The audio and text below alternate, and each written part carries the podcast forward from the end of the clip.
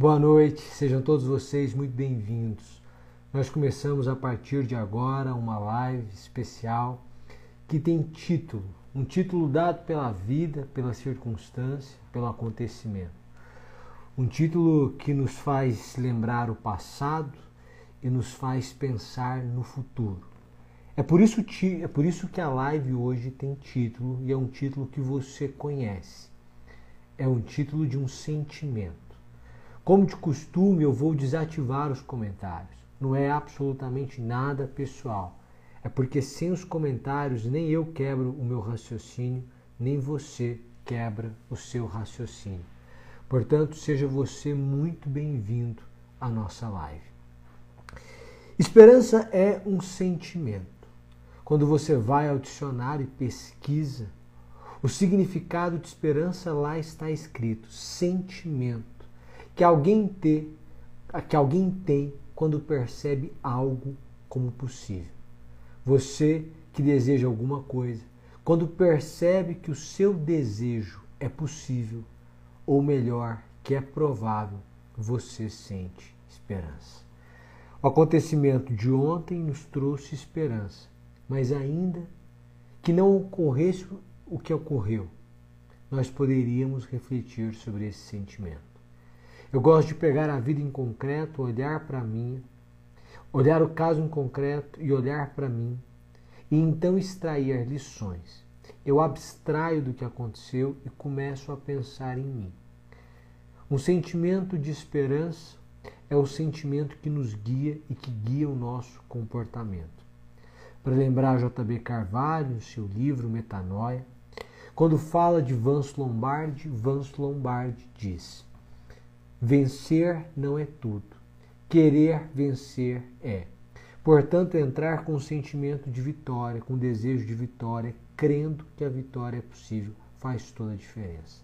Alguém acorda de manhã para estudar, crê que não vai ser aprovado, porque o concurso é difícil, porque a prova está próxima, porque ele não está preparado. Essa fé na derrota, que Neil Barreto fala muito bem, faz com que esse indivíduo estude menos, grave menos, se concentre menos. Ele é o pessimista em forma de gente, ou o pessimismo em forma de gente, um pessimista convicto. Claro que ele tem razão, porque todo pessimista se comporta segundo o seu sentimento. Ele abandona o livro, ele não estuda, ele não vai ao trabalho, ele não trabalha. Ele não procura trabalho, ele não empreende, ele não faz. No fim das contas, ele tinha razão. O negócio dele não prospera, ele não é aprovado, o relacionamento dele não vinda. E então ele cria uma frase de efeito para trazer humor para o seu dia a dia. E ele diz que o problema da vida é criar expectativa. Porque o sujeito pode criar qualquer coisa, mas não pode criar expectativa. E isso explica sua frustração, sua tristeza, agora com um toque de humor. O pessimista alcança sempre o que pretende, porque na verdade o que ele pretende é o chão, é o solo, é a queda, é o poço vazio, o que ninguém quer. Nesse caso, é claro que ele consegue, ele tem razão, ele acerta uma previsão. Quem não tem esperança vê o início e, quando está no início, já diz que haverá um final. O sujeito começa a se relacionar, vê um relacionamento e já diz que aquele relacionamento não prosperará. Ele traz argumentos, são os mais diversos. Como a maioria dos relacionamentos se frustra até que se encontre um que não se frustra mais, ele costuma ter razão. Como 80% das empresas fecham nos dois primeiros anos, ele costuma ter razão.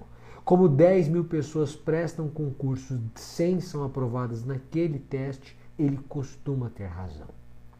O pessimista é um sujeito que trata, cuida da estatística. Ele é um estatístico. Ele traz para você dados para comprovar como ele tem razão.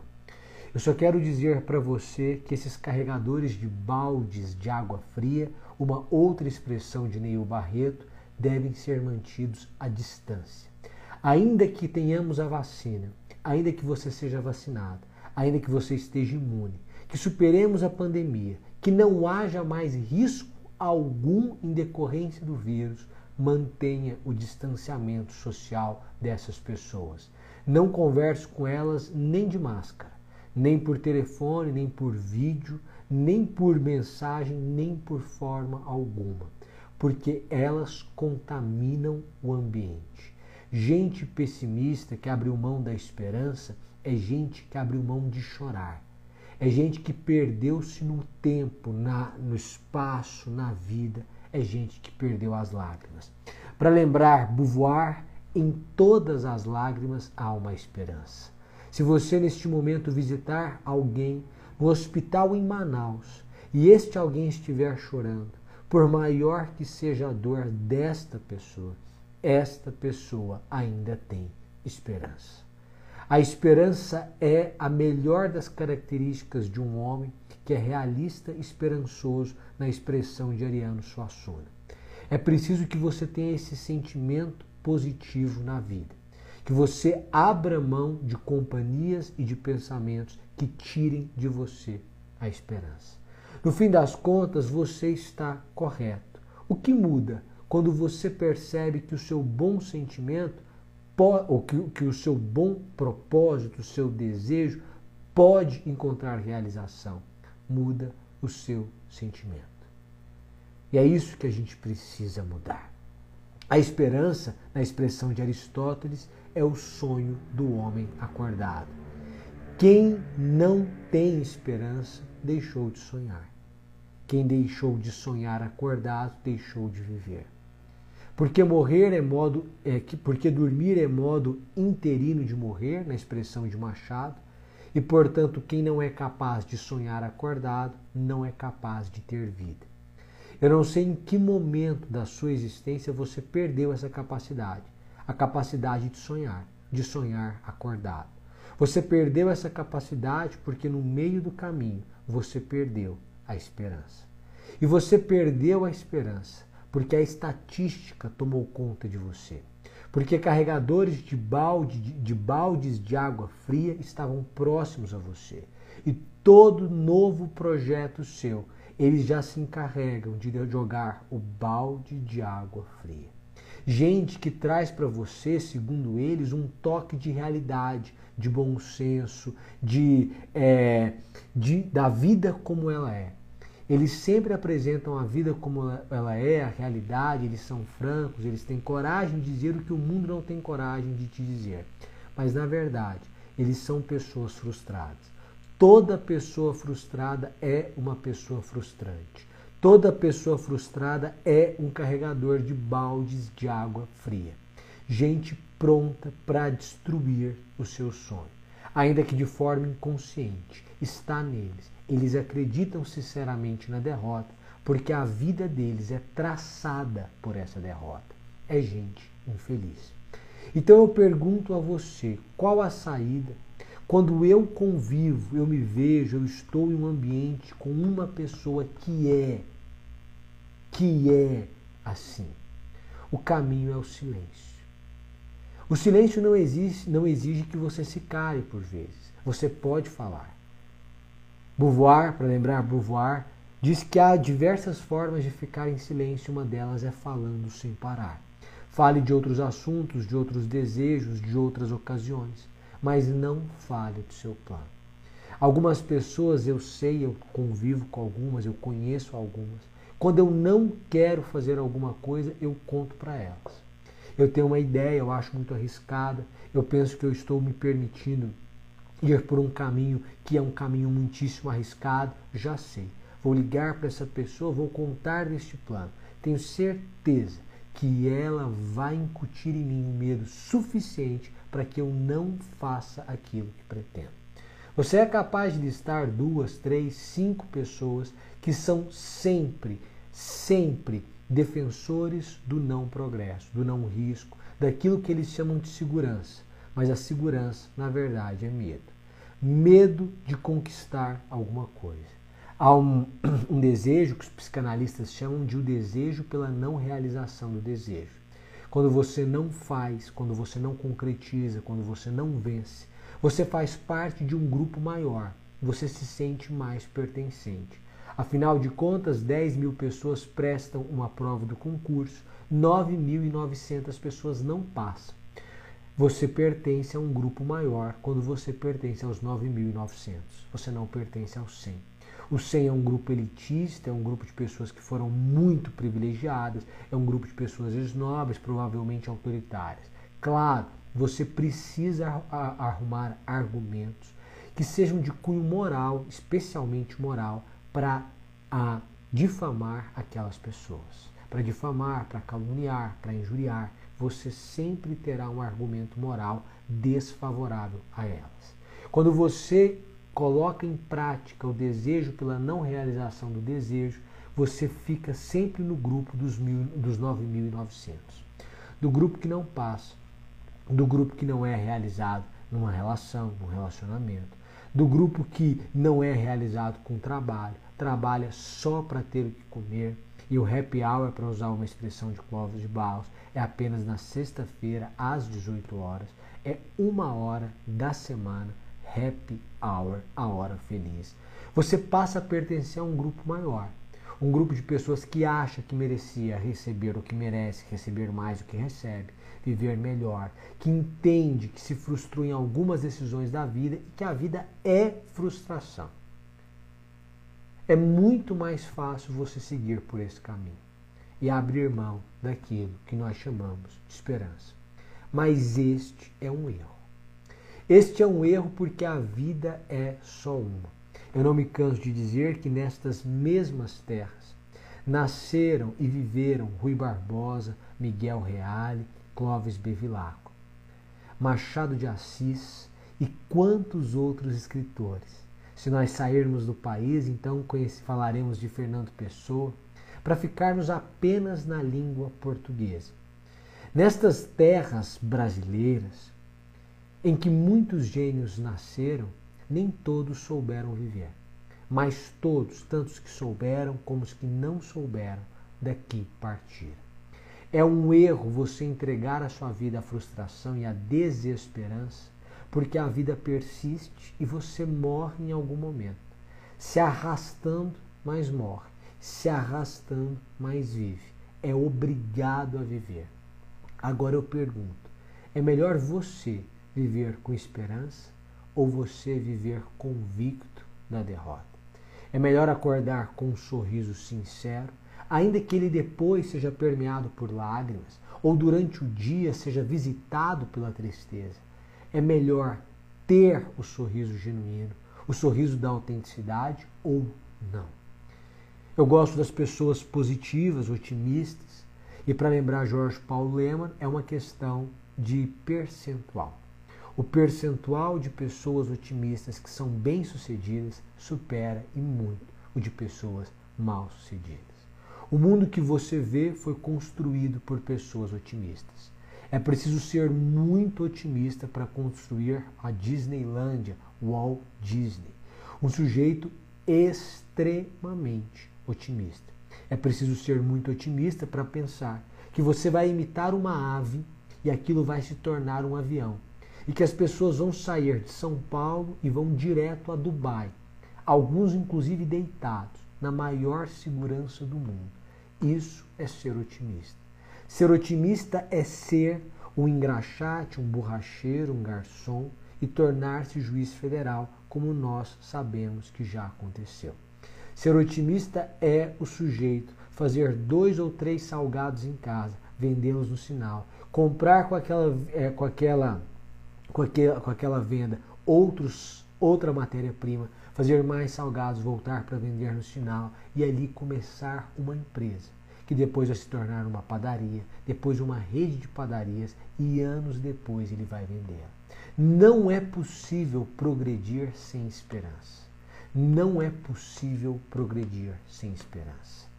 Todo líder tem a característica da esperança. O líder é um vendedor de esperança, para lembrarmos uma frase de Napoleão Bonaparte. Se o líder não vende esperanças, significa que ele não é líder. A esperança é a salvação. Paulo, em Romanos, diz: Porque na esperança fomos salvos. Ora, a esperança é aquilo que não se vê, porque o que alguém vê, isso não espera. Os verdadeiros sonhos nascem em primeiro lugar no coração. Se o seu sonho nasceu fora do peito, ele nasceu de forma equivocada. O sonho nasce dentro do peito, no coração. Os seus olhos enxergam por dentro aquilo que o mundo ainda não vê, mas que um dia verá se você for otimista. Você que não sabe nada, que decidiu hoje começar a estudar, por exemplo, hoje você não sabe nada. Mas se você for como Pórcia e chegar à conclusão de que a sua soma é igual a zero porque você não sabe nada, mas que você é feliz porque você está na idade de aprender e tem capacidade de aprender, essa é a expressão de Pórcia em O Mercador de Veneza, a frase é dela. Então você daqui a um ano atuando como Pórcia, agindo como Pórcia, pensando como Luiz Alves, se tornará alguém capacitado para, inclusive, ser aprovado em um certame. Eu tenho percebido que as pessoas bem-sucedidas não são pessoas inteligentíssimas, são pessoas corajosas. É uma outra característica. Gente com coragem. Gente que se lança na arena, que apanha, que se expõe, que então experimenta a vergonha, mas que cresce na batalha, na surra, na vergonha, na exposição e que não para. Gente que não para. Você pode ser reprovado em 49 concursos e isso é uma vergonha. Mas se você passar em um, os outros 49 serão esquecidos. E você então terá honra. Por isso, no lugar de sua vergonha, diz o Senhor, te darei dupla honra. É por isso que a glória da segunda casa é maior do que a glória da primeira casa. É preciso ter consciência que o empresário que vai à falência cinco vezes, mas na sexta empresa prospera, e então cresce e vende, se torna aquilo que o mercado é, a, passou a chamar de unicórnio, ele vende a empresa por um bilhão de reais. Não importa se ele quebrou várias vezes antes. A glória da segunda casa é maior do que a primeira. Então hoje a palavra é uma palavra de esperança. É uma palavra de esperança porque eu sei que o fato de uma mulher ter sido vacinada ontem não significa absolutamente nada do ponto de vista sanitário do combate à pandemia. Mas ontem nós tivemos o começo do fim. Não é o fim, mas é o começo do fim de uma história que parecia sem fim. E, portanto, desde ontem nós temos esperança. Abstraindo da mulher, quando Elias ora para que chova, quando Elias vê uma pequena nuvem do tamanho da mão de um homem, ele diz: Vamos descer porque vai chover. Não chovia há anos. Ele viu uma pequena nuvem do tamanho da mão de um homem. E isso e este era o sinal de que a chuva desceria. Basta um sinal. O que é uma nuvem do tamanho da mão de um homem, para quem não tem fé, é nada. Para quem tem fé, é a certeza de que a chuva vem. Para quem decidiu estudar, tudo é sinal. O curso estar em promoção é sinal, o edital ser publicado é sinal, a internet voltar a funcionar é sinal, alguém conversar com ele sobre concurso é sinal, tudo é sinal. Para quem decidiu parar, tudo é sinal. Tudo é sinal. A dificuldade, o número de pessoas, quem liga, com quem ele encontra, tudo é um sinal. Porque nós encontramos na vida aquilo que nós procuramos. Querer é poder, vouloir, se pouvoir, em francês, querer é poder. Portanto, é preciso querer. Mas para querer tornar-se poder, é preciso que nós tenhamos esperança. Uma esperança que molda o nosso comportamento. Este país é feito de pessoas e, as, e nossa cultura é uma cultura de indisciplina. Nós fomos acostumados a estudar um dia antes da prova e obter êxito. O pior de tudo não é isso. Na época de escola, o sujeito estudava um dia antes da prova e conseguia e era aprovado. Na faculdade, ele não estudava nem um dia antes da prova. Ele ia sem estudar. Na hora fazia uma consulta ao livro, ao vadimeco, ao caderno. O professor permitia ou fingia não ver e ele também era aprovado. Depois ele cola grau em direito e o diploma atesta uma fraude. Diz que ele domina uma ciência que em verdade desconhece. Portanto, preste atenção no que nós precisamos entender: que a vida é feita de esperança. Você precisa acordar amanhã com esperança e dormir e dormir hoje com esperança. A esperança é um dom de Deus. Também Paulo em Romanos, capítulo 15, versículo 13, começa dizendo: Ora, o Deus de esperança vos encha de todo gozo e paz na vossa fé. A fé que excede todo entendimento é uma fé que vem do Deus de esperança. Portanto, é preciso ter esperança, esperança de dias melhores. Nós nunca sabemos o que a vida reserva para nós, mas nós podemos reservar algo para a vida. O que você espera da vida? Que mesa você arrumou para a vida? Qual foi a reserva que você fez para a vida em 2021? Nós já temos boas notícias. Nós já temos motivos para uma esperança real, baseada em algo em concreto. Então eu pergunto: onde está a sua esperança?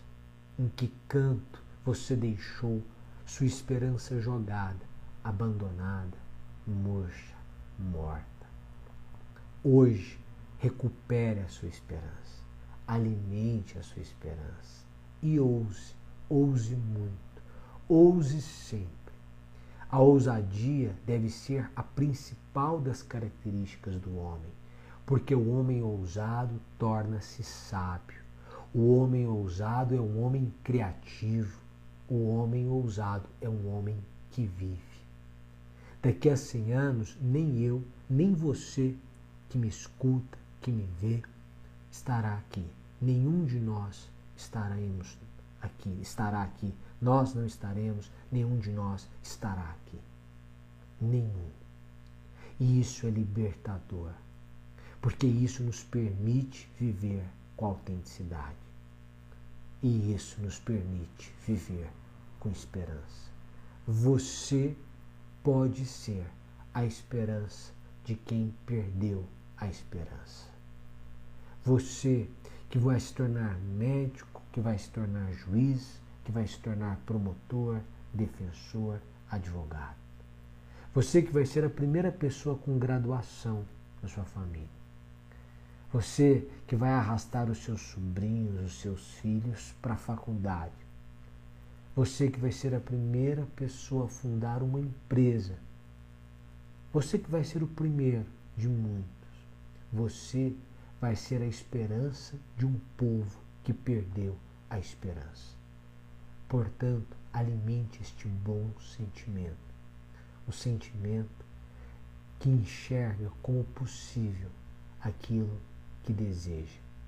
Então eu pergunto, para encerrar, o que você deseja.